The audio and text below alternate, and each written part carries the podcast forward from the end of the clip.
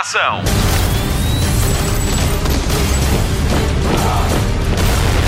Hollywood Express.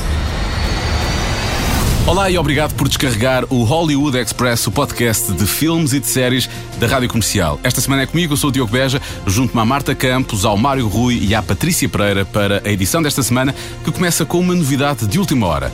Denis Villeneuve foi considerado o realizador da década pela Associação de Críticos de Hollywood, graças a filmes como Blade Runner 2049. Para o ano, a Rádio Comercial volta a estrear um filme do realizador. O remake de Dune está previsto para o Natal de 2020. Quanto ao Natal deste ano, vamos saber quem é que passa o ano nomeado aos Globos de Ouro. Vamos ainda conversar com a Lídia Franco sobre Six Underground, o novo filme da Netflix em que ela participa. Mas agora. Notícias da semana.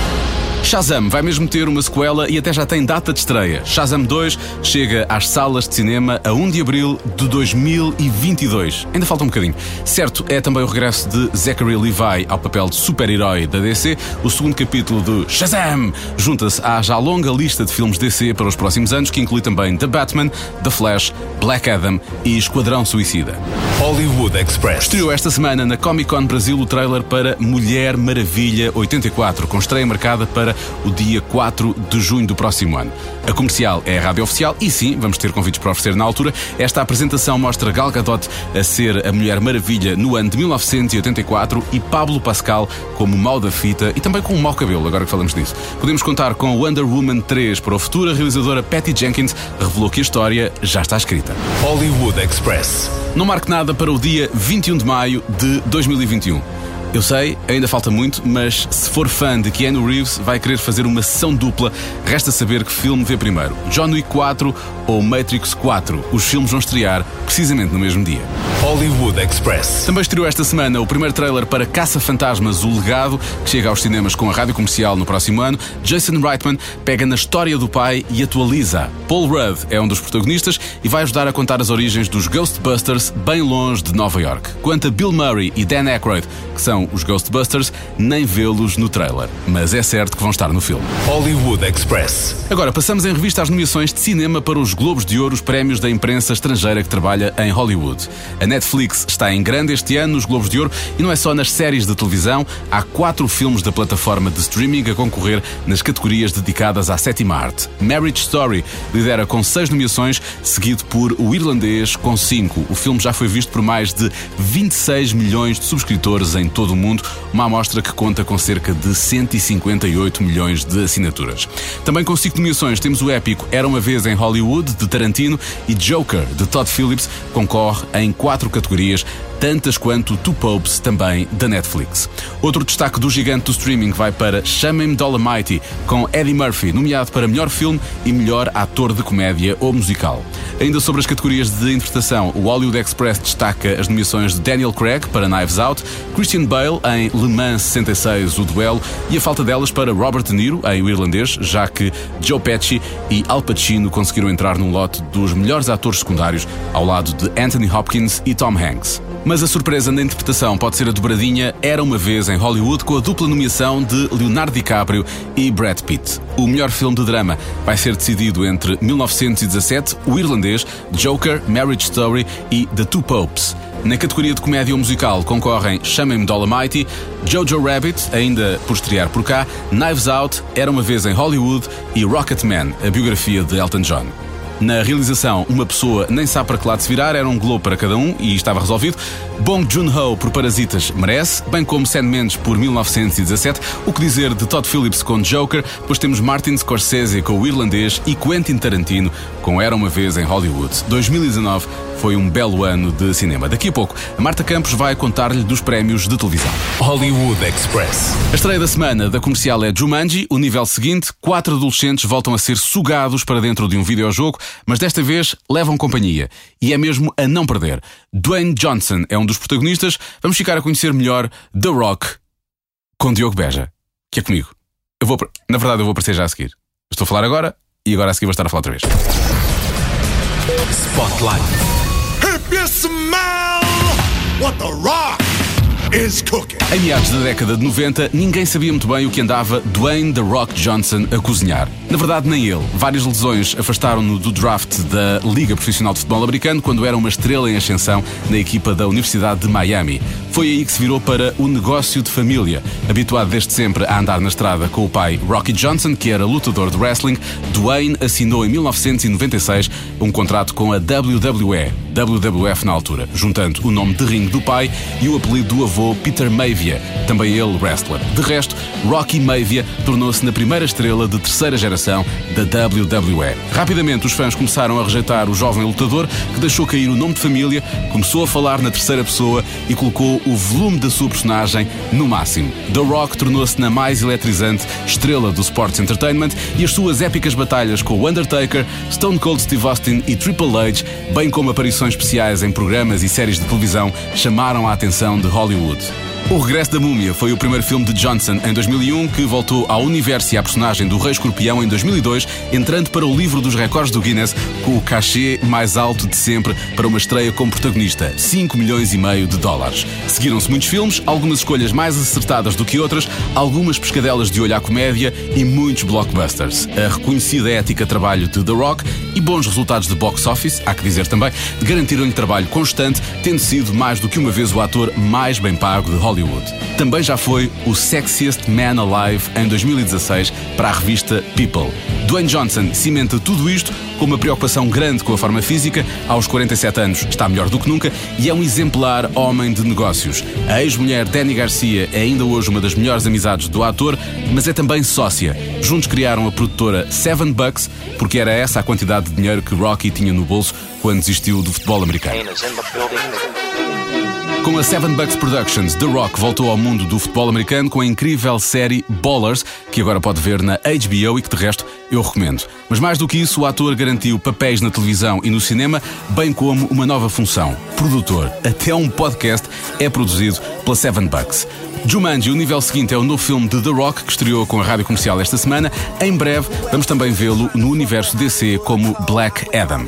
Entretanto, há rumores de que The Rock poderá voltar aos rings para a WrestleMania do próximo ano para um combate com o seu primo Roman Reigns, que todos vimos no cinema como irmão da personagem Hobbs no filme Hobbs and Shaw, o spin-off da saga Velocidade Furiosa. Se perder o combate, The Rock pode sempre vir a ganhar no futuro.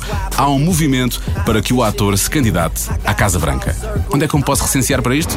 Hollywood Express. E agora vamos às novidades da semana em televisão. Jornal da TV. A Casa de Papel regressa à Netflix no dia 3 de abril. O anúncio foi feito em plena Comic Con Brasil, que contou com as presenças de Nairobi, Estocolmo, Berlim, Helsíquia e Palermo. Aliás, Palermo tinha sido um Palerma e disse que a estreia seria em janeiro, aqui há umas semanas. É o que é. Afinal, o fim do assalto ao Banco de Espanha estreia só em abril. Hollywood Express. HBO apresentou esta semana algumas novidades da programação para 2020. O destaque vai para o regresso de Westworld, que soma assim três temporadas, bem como para Avenue 5, para quem tem saudades de You Glory. O Dr. House é agora um capitão espacial que tenta se ingrar no mundo do turismo no espaço. Mas a estreia de todas as estreias é mesmo The Outsider, baseado na obra de Stephen King, que eu ando a ler há meses. Já devia ter acabado este livro. Chega à sala de estar através da HBO no dia 13 de janeiro. Hollywood Express. Há novidades para o remake de Sozinho em Casa. Depois da compra da Fox, a Disney pretende fazer o remake de outros filmes à semelhança do que tem feito com os clássicos Disney. O primeiro vai ser o filme de Natal de Kevin McAllister. No icónico papel vai estar o jovem ator Archie Yates. As filmagens começam no início de 2020 no Canadá. Ainda não se sabe se Macaulay Culkin vai participar no filme. Caso seja fã do Sozinho em Casa, aconselho a série Filmes da Nossa Infância da Netflix. O segundo episódio é dedicado precisamente ao filme e vale mesmo a pena ver. Hollywood Express. Estreia esta semana na Netflix Six Underground de Michael Bay com Ryan Reynolds, Melanie Lohan e a atriz portuguesa Lídia Franco. Ela é a mãe de um dos elementos da equipa de mercenários liderada por Reynolds num filme carregado de ação, ou não fosse Michael Bay o realizador. Six Underground tem um orçamento de 134 milhões de euros, o que faz desta a segunda produção mais cara da Netflix, sendo a primeira o irlandês. A Patrícia Pereira esteve esta manhã à conversa com a Lídia Franco ao telefone, que nos recordou esta experiência numa pausa da gravação da novela da TVI na Corda Bamba. Hollywood Express. Como é que foi trabalhar neste filme? eu vou, confesso que não, não estava muito a par uhum. de, do, do, cinema deste realizador, uhum. ultra conhecido, não é? Mas digamos que não era assim uh, propriamente o, o, meu género de, de, filmes, não é? E então, uh, claro que percebi que não iria propriamente fazer parte daquelas tropelias todas que ele faz, carros que voam uh, naquela maravilhosa cidade de Florença, onde eu tive a sorte uh, de filmar. Nós, nós num, num plato cinematográfico, sentimos sempre em casa e em família. É, isto é mesmo verdade, seja no estrangeiro, seja em Portugal, seja em que equipa for. Uh, olha, encontramos sempre um português mesmo no estrangeiro. Por causa desta equipa, ele não era português, ele, ele era, uh, ele era italiano, uh, mas costumava trabalhar em Portugal também. portanto, nesse aspecto nesse aspecto não há, digamos, uma grande diferença. Agora, onde há uma grande diferença, uhum. começa logo porque quando me uh, contactaram a dizer, a informar qual era a limusine que vinha aqui à minha casa buscar-me para me levar aqui para o aeroporto, uh, uh, eu fiquei logo e disse, por acaso pode ser uma limusine assim pequenina. E, e, pronto, e depois, evidentemente, um avião, primeira classe, um hotel em diferença absolutamente fabuloso, e depois aquelas caravanas que eles têm, não é, para os atores, uh, pronto, como isto é uma produção eh, é, é produção mais cara de todos os tempos, não é? Da, da Netflix, uhum. 190 milhões. Pronto, mas eh, então, isto é Hollywood, não é? Uhum. Uh, portanto, cada ator tinha uma caravana, são uh, caravanese, cujo tamanho uh, mudava consoante a importância do ator. Pronto, não sei que importância é que me deram, mas a minha caravana era tão grande, tão grande que eu quase me perdia lá. uh, o contrato, não é? Um contrato, quer dizer, com todas as cláusulas possíveis e imaginárias, e uma delas era que nós éramos absolutamente proibidos de tirar qualquer fotografia de recordação, qualquer coisa dessas. Eh, e eu obedeci, até com medo, porque eh, se eu fizesse, teria que pagar uma indenização. E então venho a saber que eu devo ter sido a única pessoa que acreditou e que obedeceu a essa cláusula. Ah. Porque sou a única pessoa que não ficou com uma única recordação, uma única fotografia. Todos os meus colegas tiraram fotografias, vídeos. Portanto, sei que o realizador eh, gostou muito. Uh, e, e, portanto, é claro que é muito agradável, uhum. é uma aventura. E, e, por exemplo, o Ryan Reynolds é um, um ator muito conhecido de, de, Hollywood. Teve a oportunidade de, de estar com ele ou, ou, ou, ou limitaram-se, ou, limito, ou, quando, quando esteve no set só, só se cruzou com, aquele, com aqueles atores? Eu, eu, por acaso, só cruzei com aqueles atores uh, com quem contracenei sim, sim. Não é? Uhum. Agora, no hotel, cruzava-me com, com quem lá estava. Aliás, havia pessoas uh, ali a perguntar, como eu me chamo, Lídia Franco, estava lá o, o, irmão do James Franco, o Dave Franco, sim, sim, sim. também entra no filme. Uh, as pessoas julgavam que eu era irmão, o tio, ele. E então, quer dizer, tinham assim uns jovens a pedir-me se eu arranjava maneira de tirar umas fotografias com ele. Depois que ficavam um bocado fascinadas porque eu dizia que não era da família dele, pois. era só colega, enfim. Eu, quando eu ouvisse, está bem que, que lhe dava o recado delas. Talvez porque o Ryan Reynolds é o grande, é grande Estou, deixa de ouvir, desculpe. Dizia que o Ryan Reynolds era a grande estrela. É como havia a outra grande estrela, que era eu. talvez por isso, uh, talvez por isso então eles preservaram. Não, evidente que estou a brincar. E tive imensa pena, porque por acaso no dia em que eu voltei para Portugal foi o dia em que ele chegou a Florença para um, cruzarmos mesmo, não é? Uhum. E, e, claro que foi pena, porque ainda por cima toda a gente dizia que ele era simpaticíssimo e uh, pronto, super acessível, ótimo colega e tudo isso, até nem é feio, não é? Mas olha, calculo que é engraçado que é de facto desta globalização.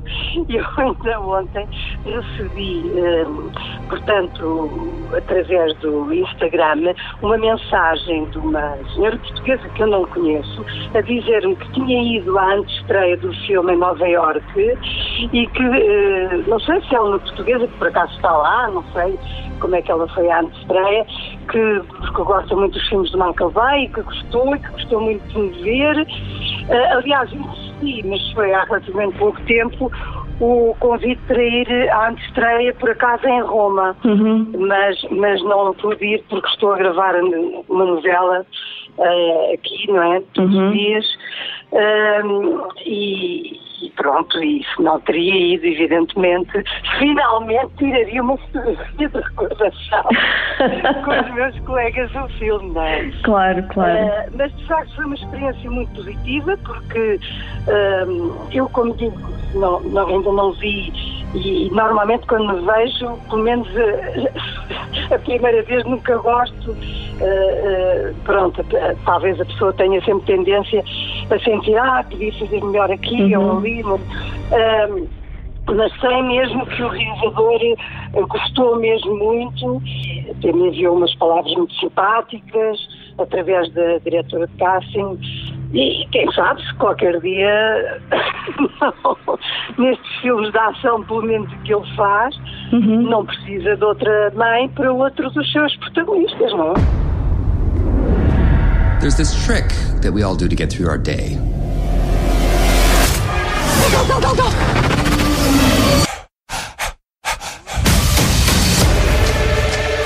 We take a box And into that box, we place all the horrors of the world. And we close the box and pretend it doesn't exist. Only some of us, we've lost our ability to pretend. Six Underground já está disponível na Netflix. É a estreia de Michael Bay num filme para uma plataforma de streaming. Ele que realizou Armageddon, Pearl Harbor e uma série de filmes dos Transformers. Hollywood Express. E agora, a antevisão das categorias nomeadas aos Globos de Ouro de televisão. O resumo é feito pela nossa Marta Campos. Spotlight. Vamos falar sobre as nomeações de televisão para a 77ª edição dos Globos de Ouro. Não, não são os Globos de Ouro da SIC e em vez da Cristina Ferreira temos o Ricky Gervais como apresentador. Começamos pelos números. As séries com mais nomeações são Chernobyl, The Crown e Unbelievable, cada uma com quatro nomeações. As plataformas de streaming estão em alta e destaca-se a ausência dos canais Fox, ABC, NBC e CBS. Vamos aos nomeados. Os Globos de Ouro dividem as suas nomeações em comédia e musicais, drama e minisséries ou telefilmes. Na categoria comédia e musicais, os nomeados são Barry, O Método Kaminsky, The Marvelous Mrs. Maisel, The Politician e Fleabag, vencedora da melhor série de comédia nos prémios Emmy. Na categoria de melhor série drama, a grande novidade é a ausência de Guerra dos Tronos, vencedora de melhor série dramática dos Emmys 2019. Os nomeados são Big Little Lies, The Crown, Killing Eve, Succession e a grande novidade The Morning Show, a série original da nova plataforma de streaming Apple TV Plus. Na categoria de minissérie ou telefilme, os nomeados são Catch 22, Foss Verdon, The Loudest Voice, Unbelievable e a minha aposta para esta categoria Chernobyl, vencedora de Emmy para melhor minissérie. É inevitável falar dos números de nomeações das plataformas Netflix e HBO. A HBO reina no mundo das séries com 26 nomeações. Já a concorrente Netflix leva 17 nomeações na TV, tendo 34 no total. O elenco da terceira temporada de The Crown também está em grande destaque. Olivia Colman está nomeada para melhor atriz numa série drama, Helena Bonham Carter nomeada para melhor atriz secundária e Tobias Menzies nomeado para melhor ator principal. Por cá vamos esperar para saber os vencedores. Já não falta muito, é já no dia 5 de janeiro. Hollywood Express. E eis que chega ao fim mais um Hollywood Express esta semana com Diogo Beja, Marta Campos, Mário Rui e, obviamente, a Patrícia Pereira. Vamos às sugestões de fim de semana. Começamos pelo TV Cine 1. Se é fã de terror e de Jordan Peele, não pode perder Nós, a partir das nove e meia da noite. Sábado à mesma hora e também no TV Cine 1, não perca Os Irmãos Sisters, com Joaquim Phoenix e John C. Reilly. No domingo, estreia Uma Luta Desigual com Felicity Jones sobre a advogada Ruth Bader Ginsburg, a face mais visível da luta pela igualdade de género nos Estados Unidos. No Cinemundo há David Fincher no domingo à noite e não é um filme qualquer, não perca Fight Club com Brad Pitt e Edward Norton. Começa às 10h30 da noite. Ainda domingo, mas fora de casa, há nova sessão de Sidekicks. Filipe Homem Fonseca e o Gonçalo Freitas voltam à FNAC do Chiado e o João Barreiros volta com eles. O autor vai defender a reedição de O Caçador de Brinquedos, se bem que ele não precisa de defender grande coisa. Em podcast não pode perder a Silvia Alberto no Cada Um Sabe de Si, comigo e com a Joana Azevedo. E se gosta de política, então tem de ouvir o novo podcast da Rádio Comercial Couves de Bruxelas, com novidades e oportunidades da União Europeia, pelo Nuno Castilho de Matos e pelo Paulo Alexandre Santos. Para ver em casa, quando tiver tempo, recomendamos os filmes da nossa infância. Na Netflix descobrimos esta série graças à nossa produtora Marta Campos, que adorou descobrir o Dirty Dancing e o Sozinho em Casa. Já a Patrícia Pereira adorou o documentário sobre a rodagem de Assalto ao Arranha-Céus. Tem mesmo de ver. Voltamos na próxima semana. Despedimos com a banda sonora do filme Jumanji. O nível seguinte é a estreia da semana da Rádio Comercial com Dwayne The Rock Johnson e Kevin Hart. É muito divertido. É um filme que tem mesmo de ver. Vamos ouvir Wicked Game de Chris Isaac. Até para a semana. Até lá, bons filmes e bom surf no sofá. Hollywood Express.